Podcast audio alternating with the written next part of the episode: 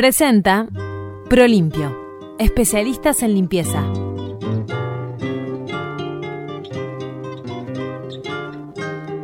Sobre José Artigas, como sobre cualquier personaje de la historia, pueden haber tantas verdades como personas se detengan a analizar su vida, sus pensamientos o sus hechos. Es que en todos los casos, la verdad es que no hay una verdad. Y esta verdad, que tiene vigencia claramente demostrable con personajes contemporáneos o hechos de actualidad, se potencia en su esencia con el paso del tiempo. Pero al mismo tiempo, se reduce y se encasilla en una versión oficial y eventualmente en una antagónica.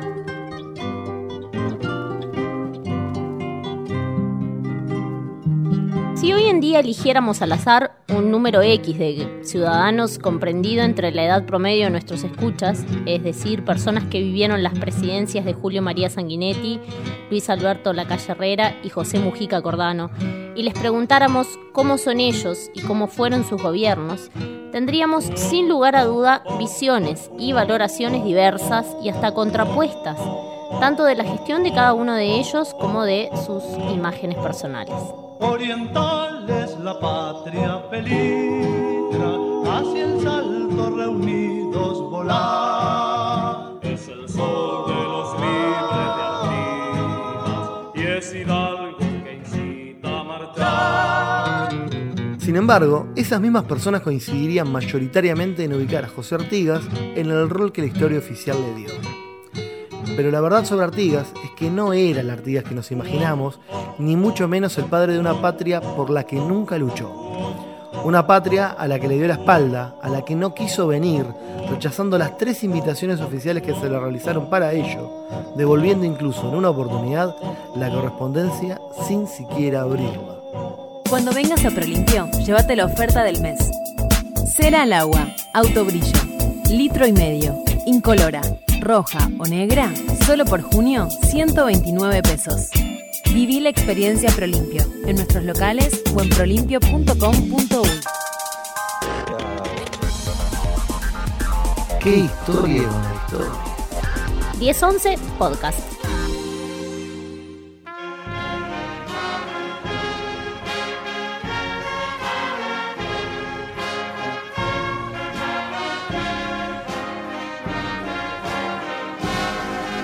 Poeta y dramaturgo uruguayo Ovidio Fernández Ríos, autor del himno Artigas, que se estrenó oficialmente y paradójicamente el 25 de agosto de 1910, dice en sus versos que este era para la historia un genio y para la patria un dios.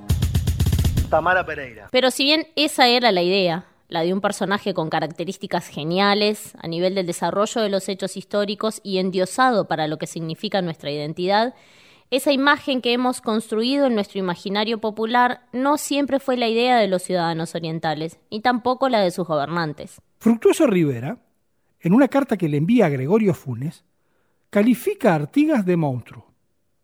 Manuel Oribe, en 1817, cuando se retira a Buenos Aires, dice que no puede permanecer bajo las órdenes de Artigas porque vencedor se habría convertido en un tirano y vencido habría abandonado la provincia a sus desgracias. En esta misma línea, Juan Antonio Lavalleja dice a mitad de la década del 30 que se siente ofendido si se lo compara con Artigas. Y esa idea de marcar a Artigas como un tirano es suscripta por varios de sus contemporáneos como Bausá, Jambí, Echauri, Lucas Oves, es decir, por el patriciado, quien para muchos historiadores tiene esta visión de Artigas porque el proyecto federal que se había iniciado en 1815 se basaba en expropiar las tierras de sus enemigos, a los que, como sabemos, llamaba malos europeos y peores americanos, para otorgársela a los seguidores más humildes. Pero el historiador Guillermo Vázquez Franco, uno de los principales críticos de la historia oficial, discrepa con esta visión y considera ese relato un cuento de la literatura populista. Se lo atribuyen a que Artigas lo despojó de tierra. No, no, eso es un cuento. Esa era literatura populista que empezó a funcionar a partir de 1950 en adelante. No, no, que porque claro, sin tierra. Vázquez Franco introduce la idea de populismo en el relato artiguista y lo hace dejando entrever que quienes han endiosado la figura de Artigas han sido las corrientes y los gobiernos populistas. El populismo no es sencillo de definir con exactitud, pero si nos quedamos con la concepción que lo ubica como un cuerpo de ideas basado en la oposición dualista entre el pueblo y la élite, debemos coincidir con Vázquez Franco que los principales promotores del artiguismo han basado su discurso en esa antítesis y han sido gobiernos que se forjaron y fortalecieron ante el descontento social sobre el sistema político dominante. Alejandro Cano. En capítulos anteriores hemos hecho referencia al militarismo, y fue en esa época donde Juan Manuel Blanes realizó su Artigas en la puerta de la Ciudadela, que es la imagen que hoy reconocemos como la de Artigas. Una imagen que se potencia durante el centenario de la República y cobra aún más fuerza durante la última dictadura cívico-militar, en la que se realojaron sus restos. Y reafirmando esa idea, hace mucho menos tiempo, en el 2013, la presidenta de la República Argentina, Cristina Fernández de Kirchner, quien llevó adelante un gobierno que bien podemos catalogar de populista, aplicando la definición que manejamos anteriormente, intentó utilizar la imagen de Artigas en su provecho. Primero en un acto público en la ciudad de Paraná, donde dijo que Artigas quiso ser argentino, y luego en Pilar, donde hace referencia al supuesto testamento de Artigas. 1816 se va a cumplir el, bicentenario dentro de poco de la independencia, y en la independencia los delegados porteños, fundamentalmente a instancias de ellas, impidieron el acceso de los representantes de José Gervasio de Artigas, de la banda oriental, y por eso la banda oriental es hoy un país diferente a la República Argentina. Pero José Gervasio Artigas murió diciendo yo, Gervasio Artigas, en su testamento argentino. Soy de la banda, soy de la banda. Ahora estoy en las piedras firme en mi lanza, que digo soy de la banda. Este es el triunfo, pueblo, los artistas por una patria grande y federalista que digo los artiguistas. Más allá de algunas inexactitudes históricas que cometió la presidenta en ambos discursos, en el acto de Pilar hace referencia directa a un documento cuestionado, el de la herencia de Artigas. Ese documento que no se sabe dónde está, pero que algunos historiadores afirman haber visto en la casa de Carlos Antonio López, quien era el presidente de Paraguay mientras Artigas permaneció en tierras guaraníes, dicen que dice que Artigas lo inicia con la frase argentino nacido en la banda oriental. Pero más allá del documento, como lo hemos visto en capítulos anteriores, el gentilicio argentino abarcaba a los habitantes de ambas márgenes del río de la Plata. Y podríamos decir que una declaración de argentino nacido en la banda oriental en aquel contexto sería equivalente a decir hoy sudamericano nacido en el Uruguay. Más aún, si queremos marcar que nuestra idea es que el sentimiento de identidad no se limita al territorio político, algo que claramente corresponde al pensamiento confederal artiguista.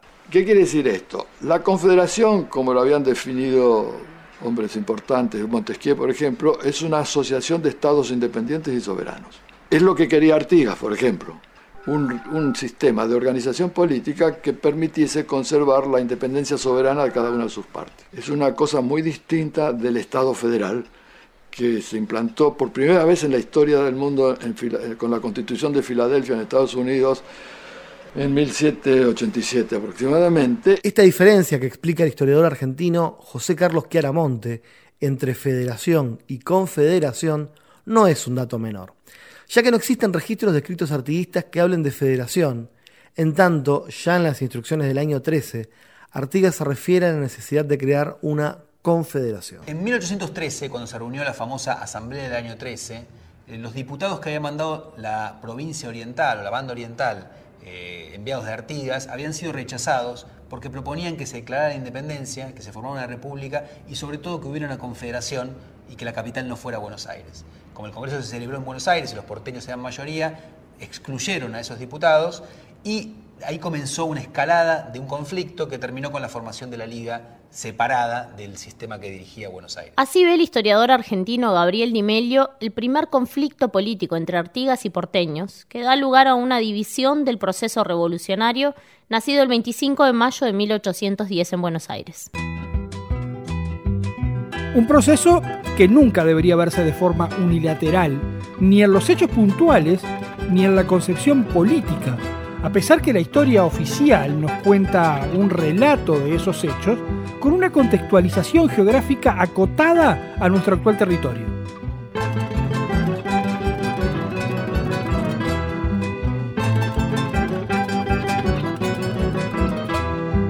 Las instrucciones de Artigas eran claras. La nueva nación debía ser independiente, republicana y federal. Debía promover la libertad civil y religiosa, incluir a los pueblos originarios y garantizar los derechos de los más humildes. La propuesta era una amenaza para el centralismo porteño, que por su lado promovía sus intereses exclusivistas, los que cada vez más perdían apoyo en las provincias. Sombra fiel pa' cruel destino del caudillo federal. Sombra fiel pa' cruel destino del caudillo federal. Artigas quería fundar una república del Río de la Plata, basada en el respeto de la soberanía de los pueblos, la libertad civil y la igualdad. Un ideal que fue acompañado por el litoral, la banda oriental, Entre Ríos, Santa Fe, Corrientes, Las Misiones y por un tiempo Córdoba, quienes integraron un sistema llamado la Liga de los Pueblos Libres, del cual Artigas en 1814 fue nombrado su protector. El territorio revolucionario quedó dividido en dos. Las Provincias Unidas del Río de la Plata, dirigida por Buenos Aires por un lado, y la Liga de los Pueblos Libres, al mando de Artigas, que duró hasta 1820, por el otro. Hasta 1815 los artiguistas lucharon contra el gobierno centralista de Buenos Aires, pero en abril de 1815 hubo una rebelión que dio por tierra con el gobierno centralista, que era el último director supremo fue Carlos de Alvear, y todas las provincias intentaron otra vez unirse en un solo sistema. Buenos Aires entonces decidió negociar con Artigas y envió a dos diplomáticos, y Artigas mandó convocar a un congreso en Concepción del Uruguay para comunicar qué es lo que se había... eh, qué, es lo que había acordado con los porteños. Lo que terminó ocurriendo es que no acordaron nada, de hecho la situación terminó otra vez en guerra, pero los diputados se juntaron de todas maneras y no se sabe qué es lo que acordaron. Y alguien dijo en un momento que probablemente hubieran declarado la independencia. El 29 de junio de 1815, en Concepción del Uruguay, Artigas presidió el Congreso de Oriente. Y si bien no hay ninguna prueba que demuestre que así se declaró la independencia, dado que no hay ningún acta y ninguno de los diputados que dejaron memoria de dicho Congreso hacen alusión a la misma, existen historiadores que sostienen que la Liga de los Pueblos Libres se declaró independiente antes que las Provincias Unidas. ¿De dónde sale esta versión? De que Artigas, en 1816, cuando, cuando las Provincias Unidas, que en Tucumán, el 9 de julio, declaran independencia, Artigas le escribe a Pueyrredón, que es el nuevo director supremo de las Provincias Unidas, y le dice, nosotros hace ya más de un año que nos consideramos independientes. Ahora, se podían pensar independientes sin necesidad de haber declarado formalmente la independencia. De hecho, uno puede considerar que desde el momento en que la Liga de los Pueblos Libres se junta, en 1814, ya las provincias que la componen se consideran independientes. No hay ninguna prueba de que en el Congreso de Oriente se haya declarado una independencia o que alguna vez haya existido un documento independentista de la Liga de los Pueblos Libres. Tras la declaratoria de independencia de las Provincias Unidas del Río de la Plata, el 9 de julio de 1816 en Tucumán, se consolida la disputa de dos modelos de país. Por un lado, el de las Provincias Unidas dependiente del Poder Central de Buenos Aires, y por el otro, el de la Liga de los Pueblos Libres, liderada por Artigas.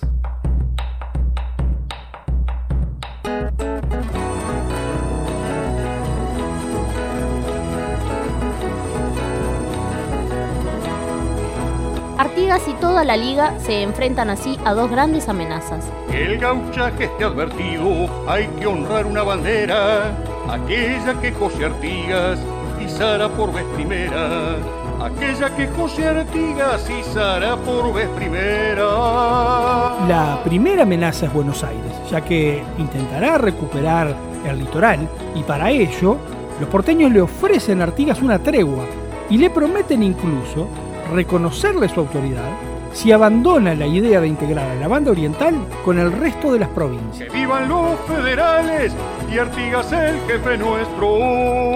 Pero la respuesta de Artigas es siempre que no, ya que él no buscaba la autonomía de su provincia, es decir, no buscaba que la banda oriental, el Uruguay de hoy, fuera independiente. Lo que buscaba era la unión de todas las provincias en un sistema confederal. La segunda amenaza es Portugal, ya que el rey Juan VII, que había trasladado su sede a Río de Janeiro, estaba tan o más preocupado que Buenos Aires por la Liga de los Pueblos Libres, debido a que la propagación del ideario arteguista podía sublevar a los esclavos brasileños. Bravo era aquel irlandés, gaucho como un oriental, el Paraná, frente a sus gallardas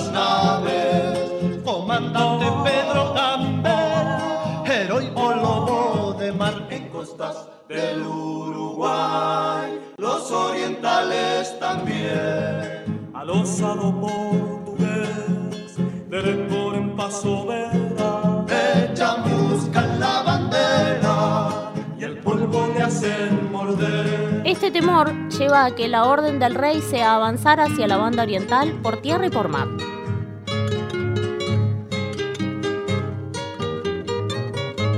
Los orientales se defienden como pueden.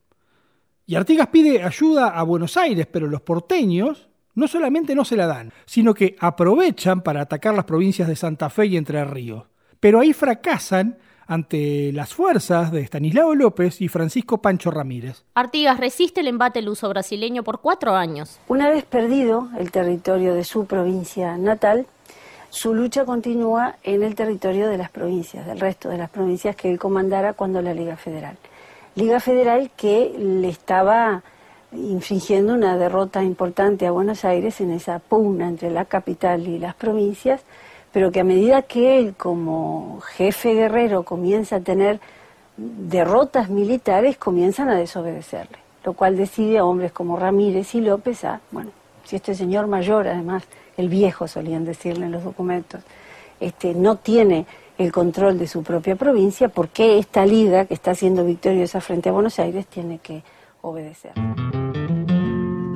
En 1819 el Congreso Constituyente, que había comenzado en Tucumán, ya mudado a Buenos Aires, sanciona la Constitución Unitaria, la que si bien no determina la forma de gobierno, deja abierto el camino a una posible monarquía, lo que genera un rechazo unánime de las provincias federales. López y Ramírez, gobernadores artiguistas de Santa Fe y Entre Ríos, derrotan al gobierno central de Buenos Aires en 1820, obligándolo a disolverse. Al mismo tiempo, la Liga Federal se desmantela por problemas internos, quedando entonces 13 provincias soberanas sin ninguna unión y la banda oriental en manos portuguesas, lo que pone fin al sueño artiguista. Cuando vengas a Prolimpio, llévate la oferta del mes.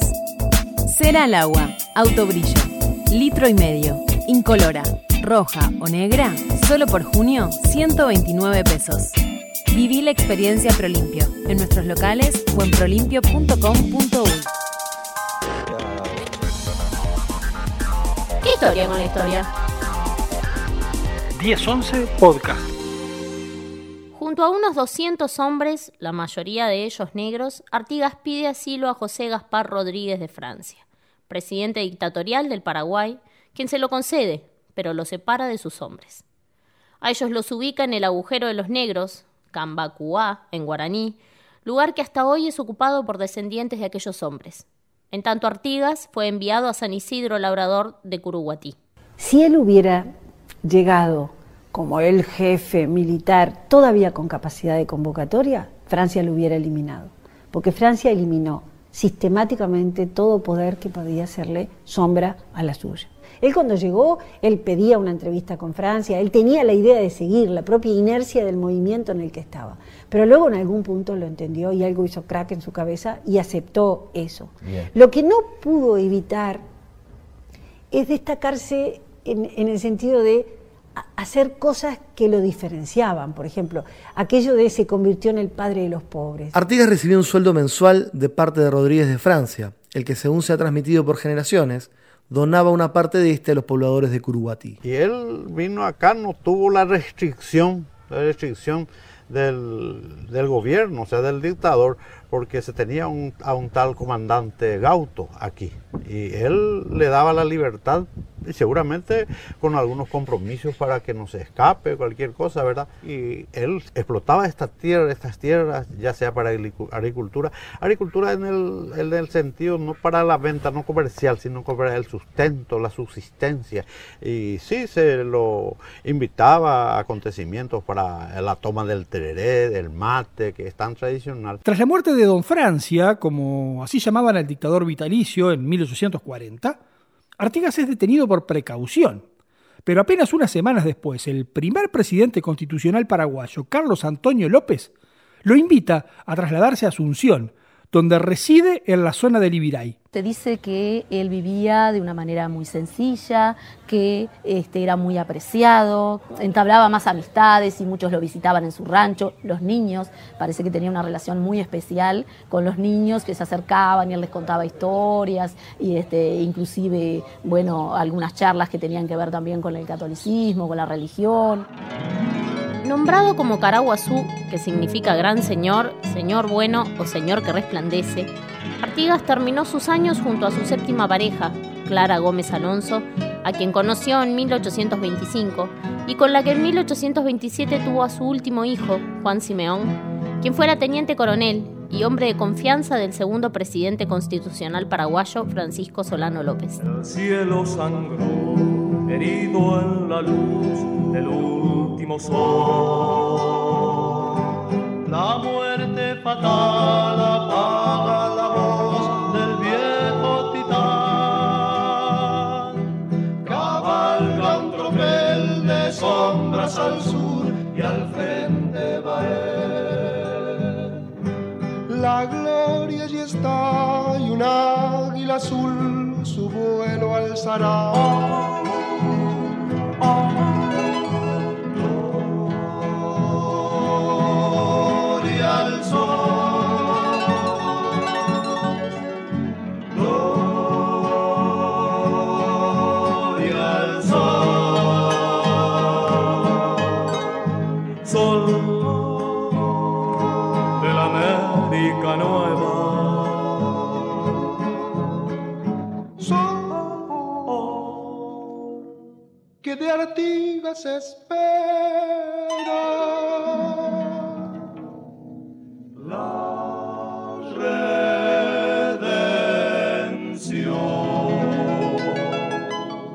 Visitado asiduamente por Carlos Antonio López, quien se encargó que a Artigas no le faltara nada, fundamentalmente sus dulces, y enviándole regularmente a su casa un sastre y un peluquero, inspiró al presidente a escribir en su diario, El Paraguayo Independiente, el periodo de la revolución en todo el Río de la Plata.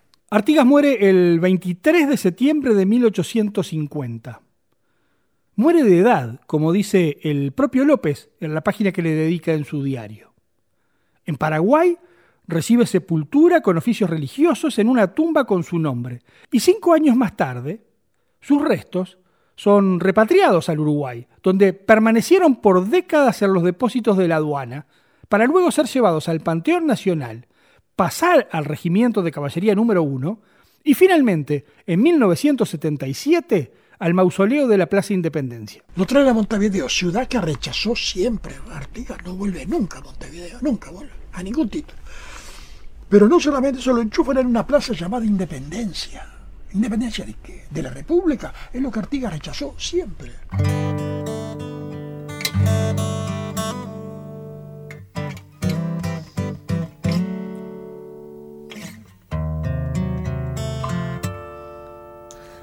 Padre nuestro Artigas, Señor de nuestra tierra, que como un sol llevaba la libertad en pos. Hoy es para los pueblos el verbo de la gloria, para la historia un genio, para la patria un Dios. que por ser el ejemplo de los americanos, grabo el libro de oro de la inmortalidad.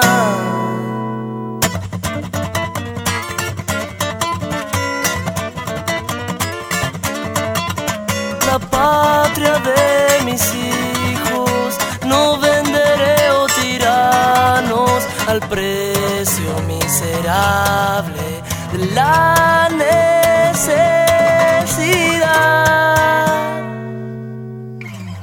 cuando hoy recordamos la pureza de su amor a la patria y su virtud. Nuestras almas se llenan de grandeza y el corazón estalla en gloria y juventud.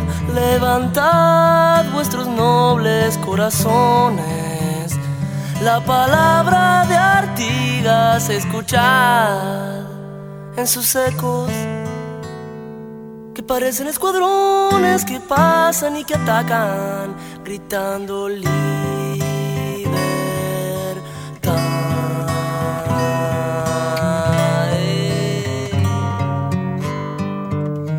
Presentó Prolimpio, especialistas en limpieza